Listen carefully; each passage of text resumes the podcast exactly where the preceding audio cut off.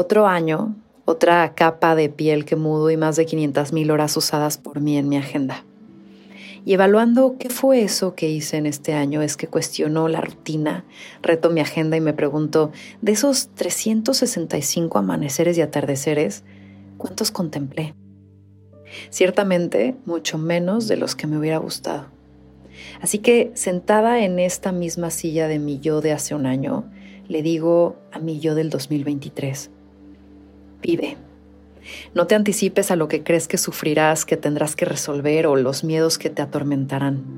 Goza, que la vida no te pese, que los problemas no te enserien y los nos no te quiten seguridad. Fluye, que la resistencia solo te hará que duela más, que el movimiento es vida, que el cambio es novedad y el ser parte del cauce es aceptar que somos ciclos. Ríe, ríe más que es tu mejor versión cuando no te compras ningún personaje ni exigencia y mandas al carajo la expectativa. Pausa, que la prisa no es elegante y siempre sacrifica el momento.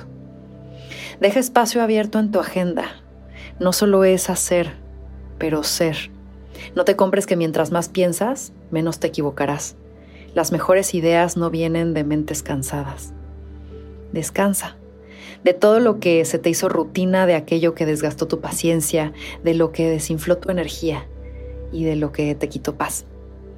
Equilibra, que haya tiempo para lo importante, para lo chiquito, para lo rico, para lo que al recordarlo te haga sonreír.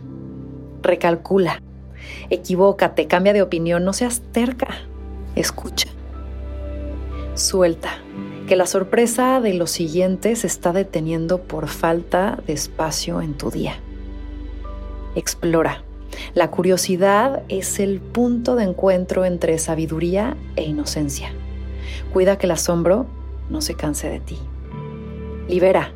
Libera la idea de control porque es solo eso, una idea.